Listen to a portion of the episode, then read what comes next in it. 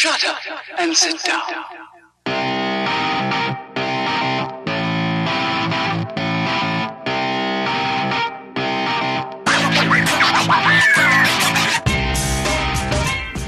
Hola, ¿cómo están chicos? Muy buenos días, muy buenas tardes o noches. No sé a qué horas estés oyendo eh, este audio.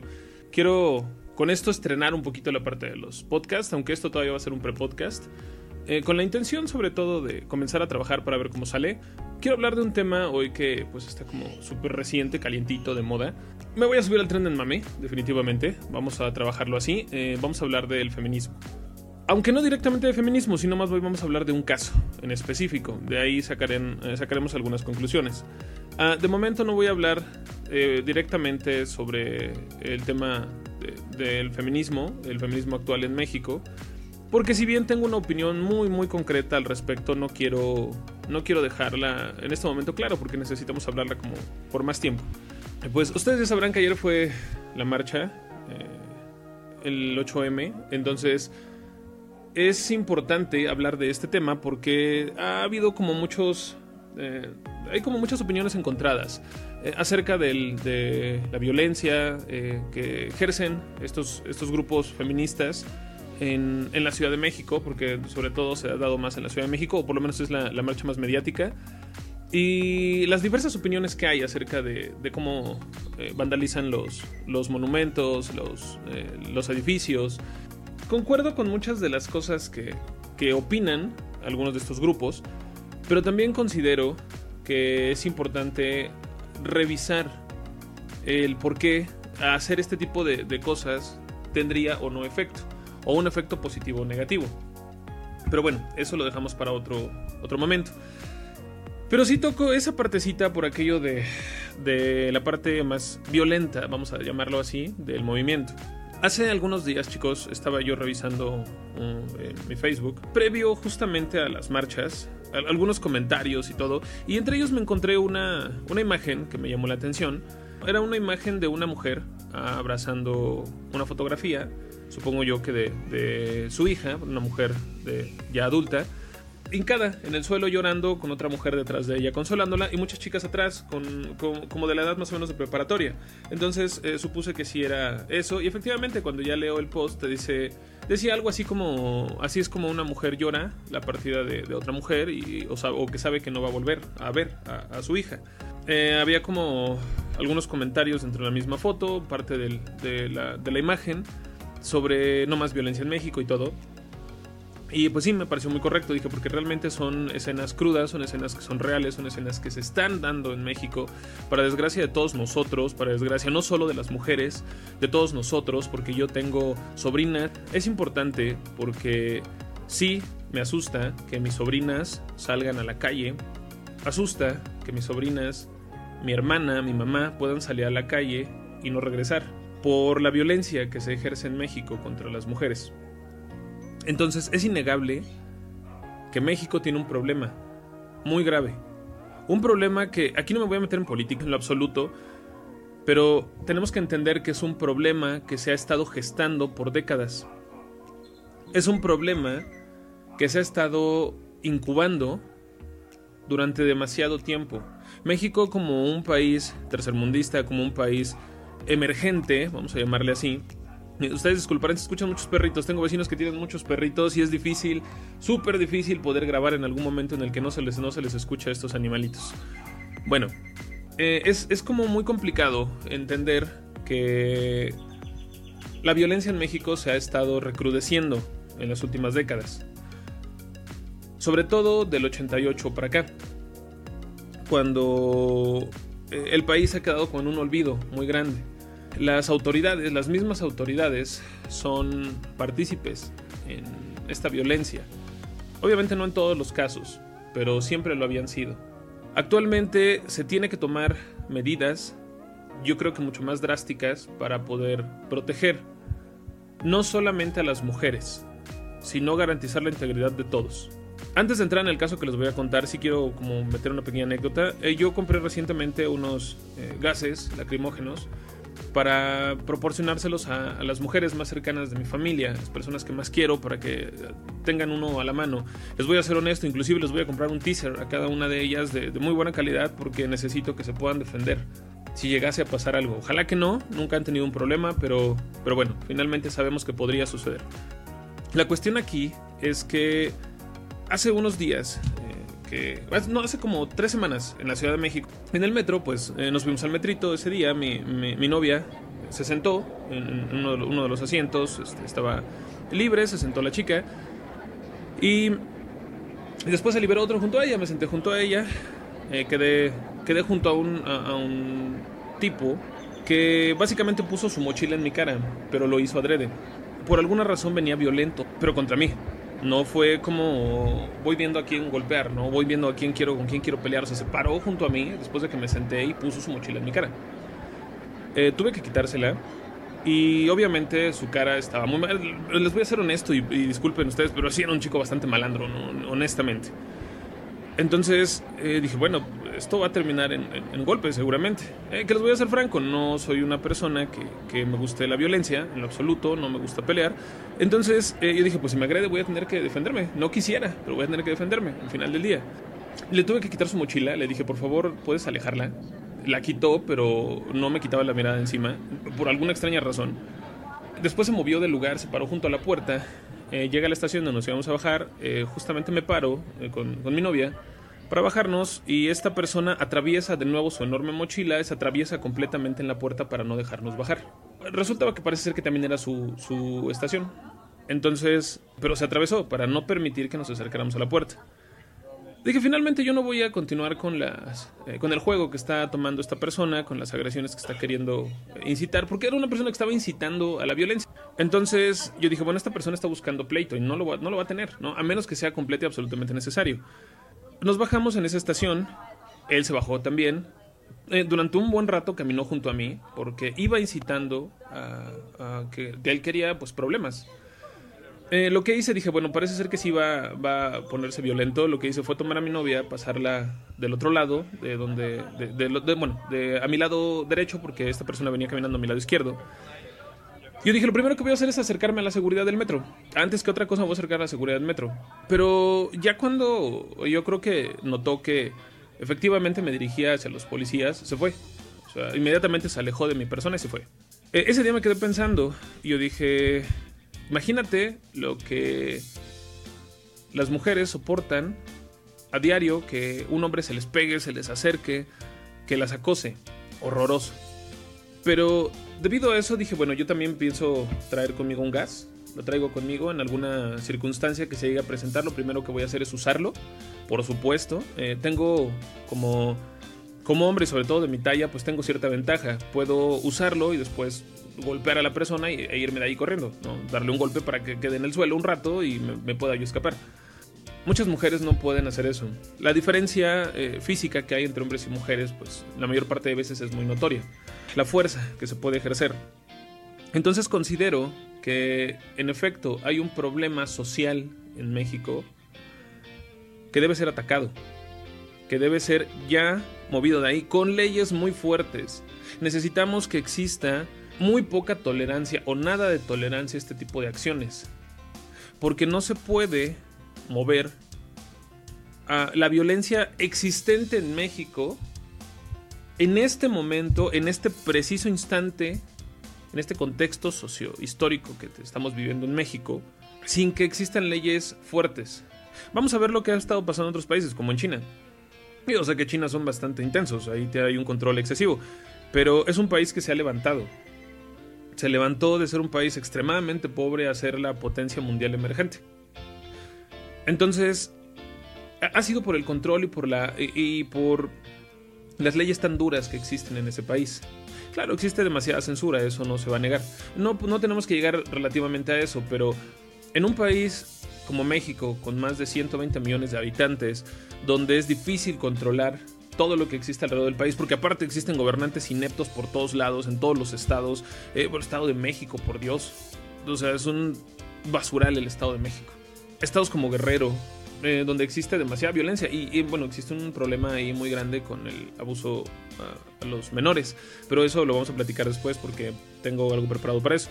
Es difícil que esta violencia en, en México se calme solo porque sí.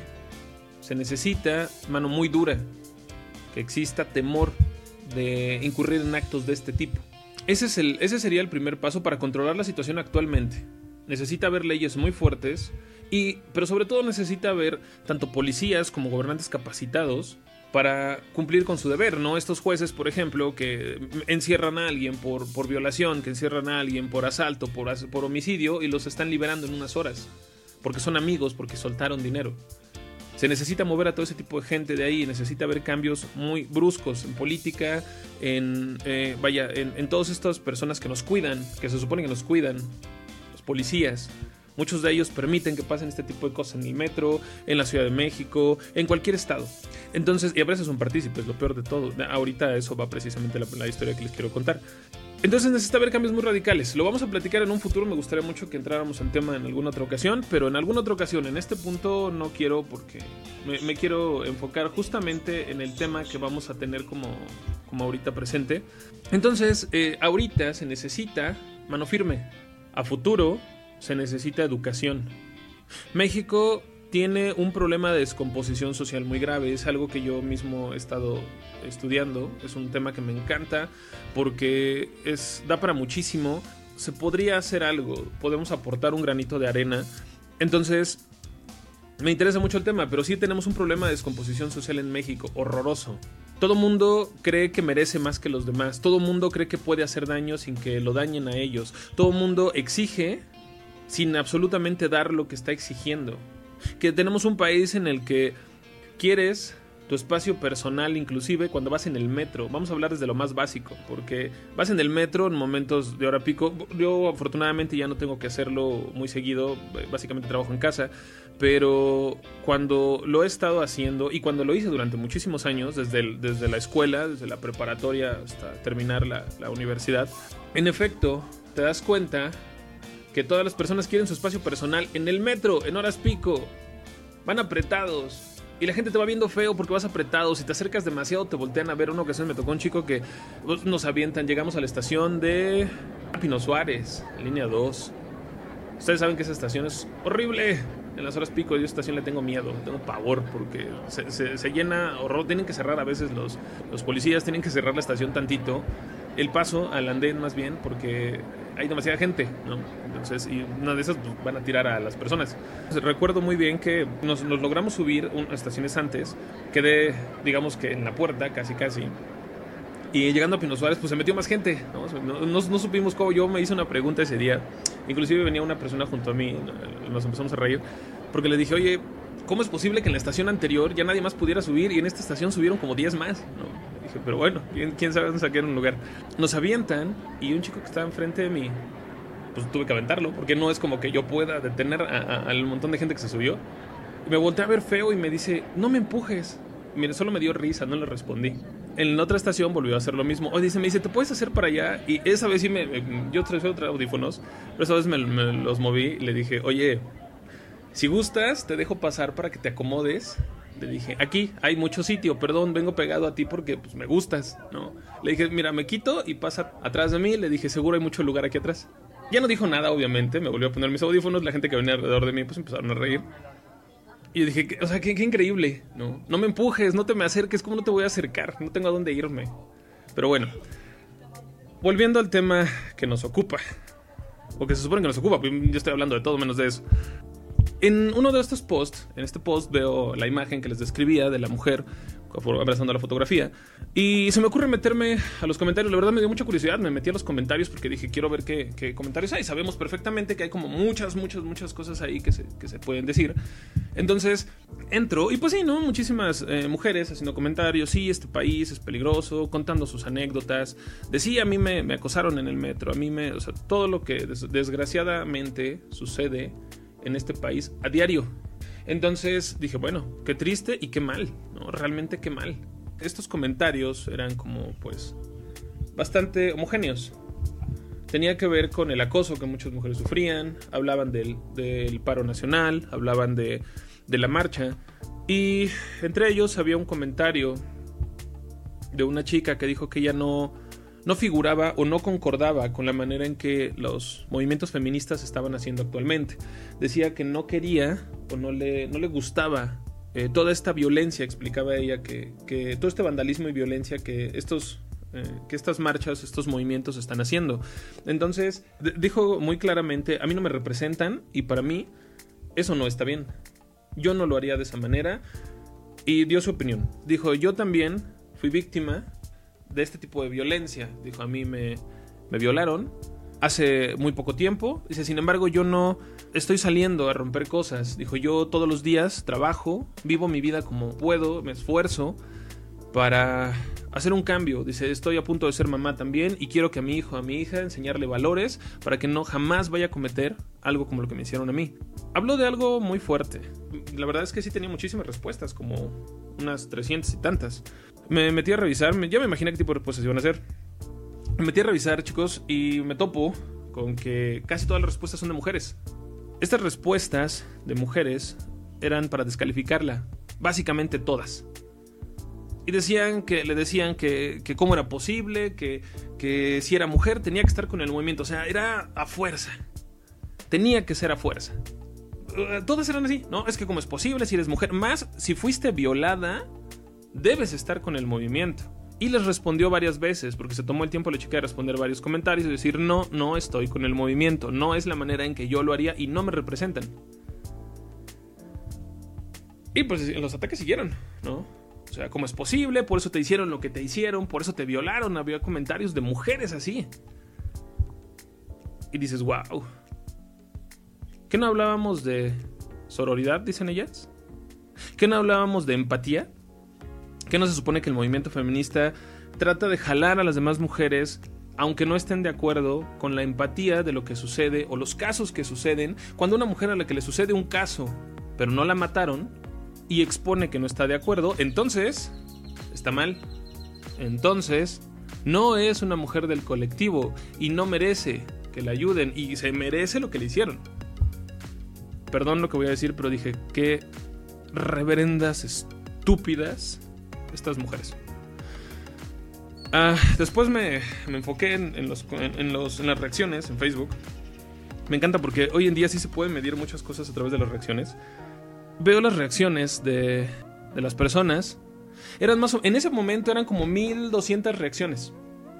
De esas 1200, 1258 reacciones, una tercera parte son me gusta a su comentario original. Más de la mitad eran me divierte. Ustedes saben que un me divierte en Facebook implica una descalificación. A menos que sea un chiste, un meme, un, video divertido. Cuando es un tema serio y un me divierte implica una, descalificación. Un me, burlo de ti, un estás mal. Y me meto a revisar los me gusta. Muchísimos hombres y mujeres. Eh, digamos que todo, todo parejo, había muchos hombres. Me metí a las reacciones de me divierte. Voy a ver si subo algunas imágenes a Facebook donde casi todos eran de mujeres. Y, no, y no estoy exagerando, casi todos eran de mujeres.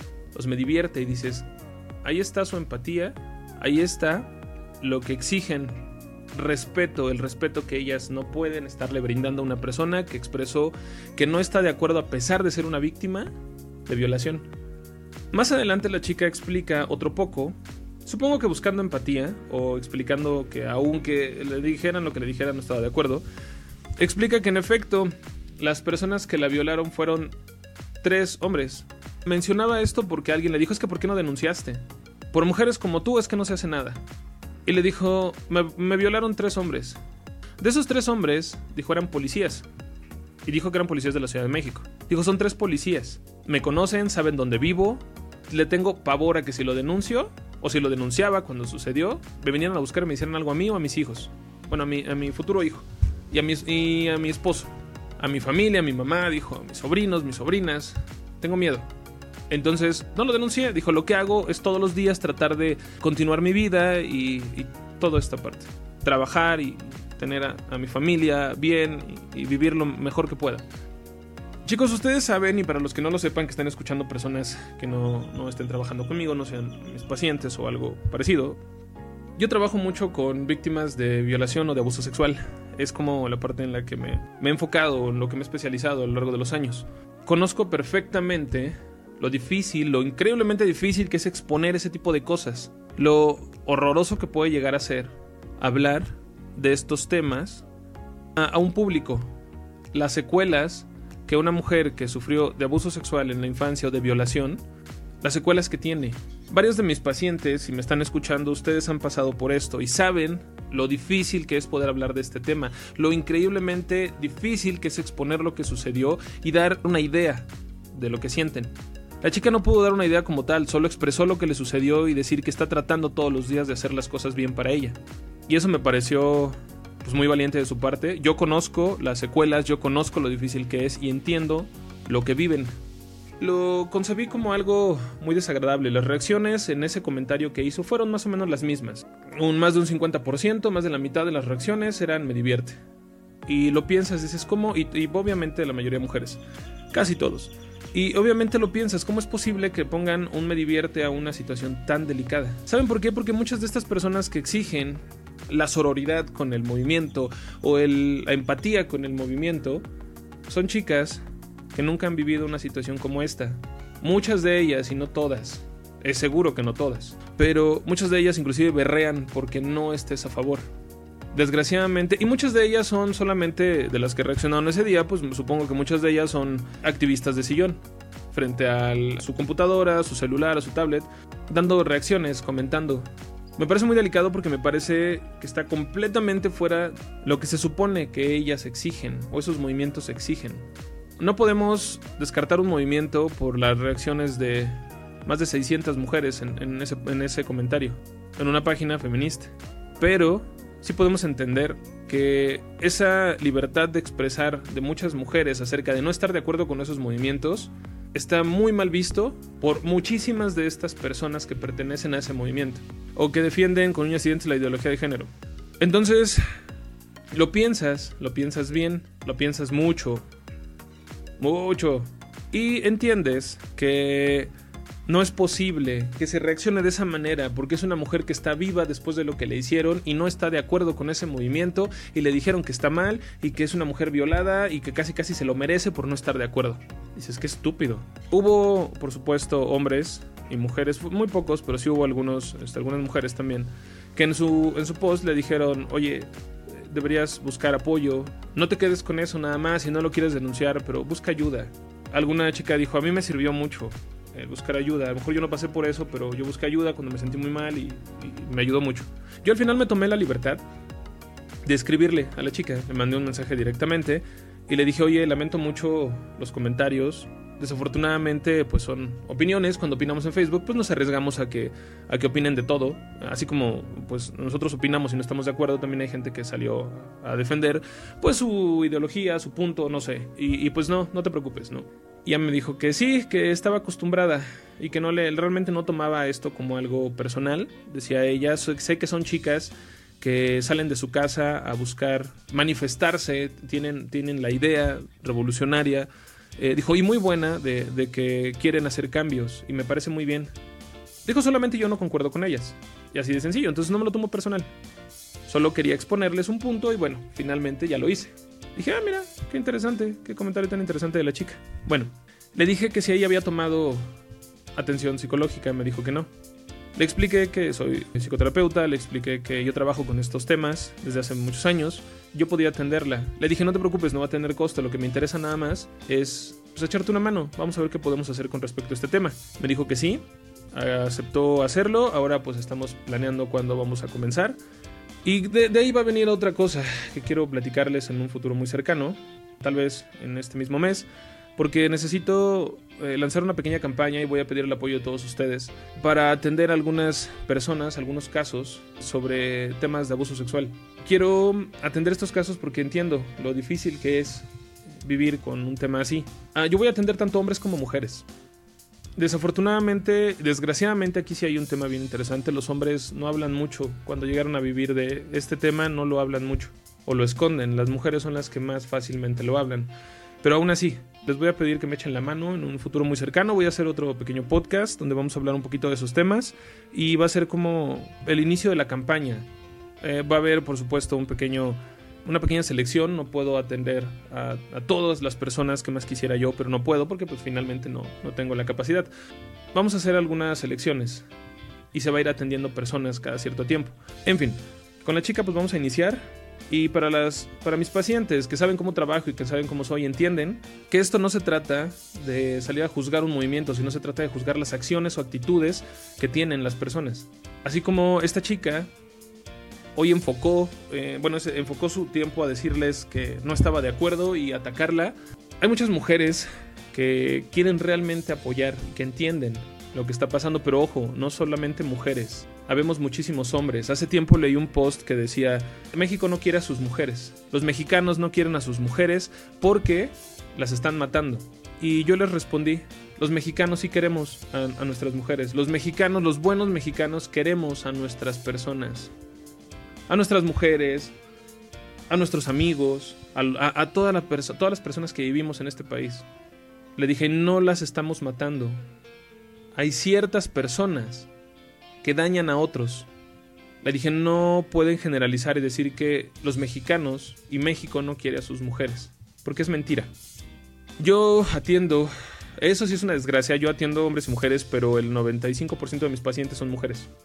Me alegra tanto que las mujeres estén buscando salir de, ese, de esos huecos a veces en los que han estado, por, los que, por lo que les ha pasado, por su crecimiento, por sus problemas, por sus conflictos. Y aquí estamos para apoyarlas. Entonces en México los mexicanos no odiamos a nuestras mujeres y no las estamos matando. Hay personas que son malas, hombres y mujeres. Ya vieron el caso de esta nena, Fátima creo que se llama, si mal no me equivoco. Fue una mujer quien se la llevó, fue un hombre quien la mató, fue una mujer quien le ayudó en todo y fue otra mujer quien los denunció. No se trata en ningún momento de malditos hombres, se trata de personas malas. Aquí de lo que se trata es de apoyarnos un poco, todos. Un México que necesita demasiado apoyo social. Tenemos que entender que los conflictos que se viven en nuestro país son base a la educación. Sí, hay gente mala, muy mala, que hace mucho daño a todos, a todas las personas.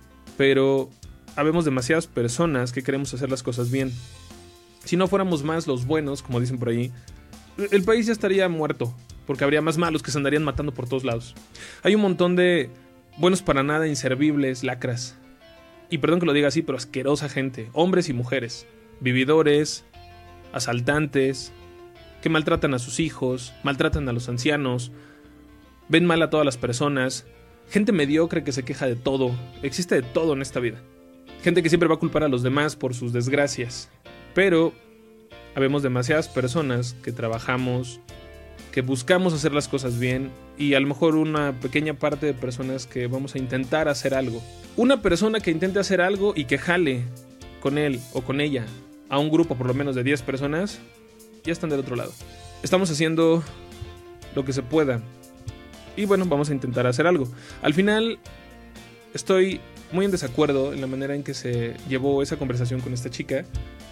Porque muchas de estas personas que opinaron acerca de de que estaba mal esta mujer por no formar parte del movimiento, por no estar de acuerdo, son mujeres que les puedo asegurar que no han pasado por este proceso, que no han pasado por una, por una violación, por un abuso, porque si lo hubiesen pasado, chicos, no estarían exigiéndole a ella que forme parte del movimiento que por eso fue violada si no lo, si no lo hace.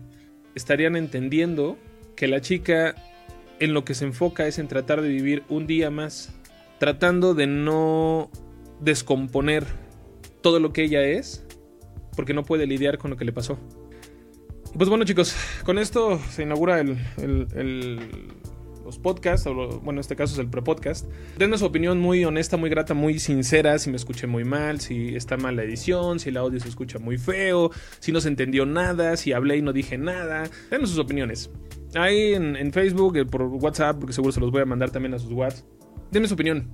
Si tienen preguntas o quieren retomar algo con este tema, adelante. Si quieren inclusive participar en estos podcasts conmigo hablando sobre estos temas, bienvenidos sean. Yo espero lo mismo aquí de ustedes. Opiniones honestas, sinceras, por favor, yo las espero. Tanto de la calidad de lo que estoy haciendo, porque tomen en cuenta que es el primer audio que hago, entonces seguro no está tan genial, pero denme su opinión. Voy a traerles un, podcast que, ahorita no les puedo decir el nombre de la chica porque no sé si vaya a querer decir su nombre. Es una de mis pacientitas que quiere hablar de su caso en un podcast de una relación muy tóxica que tuvo por ahí y que dijo, por fin quiero dejarla y, me dijo, René, ayúdame a dejarla y quiere una entrevista, quiere hacer un podcast, quiere hablar de su caso. Se los voy a traer pronto, está muy entretenido. Ella decidirá si les da su nombre o no. Va a estar muy interesante, no se lo pierdan. Yo creo que ya muy pronto, espero que ya muy pronto la pueda llover para hacer esto. Chicos, cuídense mucho, que tengan muy buen día, muy buenas noches. Eh, por favor, sus opiniones. Cuídense chicos, que tengan muy buen día.